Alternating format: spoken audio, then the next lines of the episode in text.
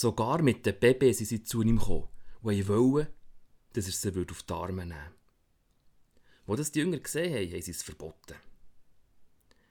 Da hat sie Jesus zu sich gerufen und gesagt, Lasst die Kinder zu mir kommen und schickt sie nicht fort, weil denen, wo sie wie sie, gehört die Königsherrschaft von Gott. Da könnt ihr sicher sein. Wer die Königsherrschaft von Gott nicht wie ein Kind annimmt, wird sie nicht überkommen. Er ist auf Jericho gekommen und ist durch die Stadt gelaufen.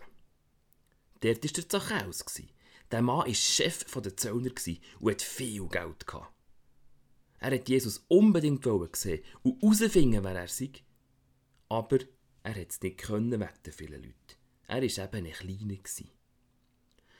Darum ist er vorausgesprungen und ist auf einen Maulbeerfeigenbaum geklettert. So würde er ihn dann sehen, wenn er dort vorbeikommt.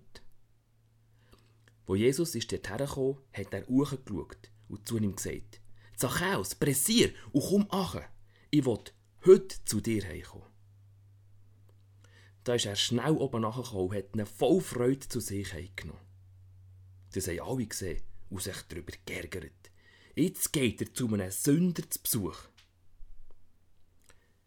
Der Zachäus steht vor Jesus her und sagt, Schau her, die Hälfte von meinem Besitz gebe ich den Armen. Und dort, wo ich beschissen habe, gebe ich das Vierfache davon zurück. Da sagt Jesus zu ihm, heute bist du und deine Familie gerettet worden, weil auch du ein Sohn von Abraham bist. Der Messias ist gekommen, für zu suchen und zu retten, was verloren ist.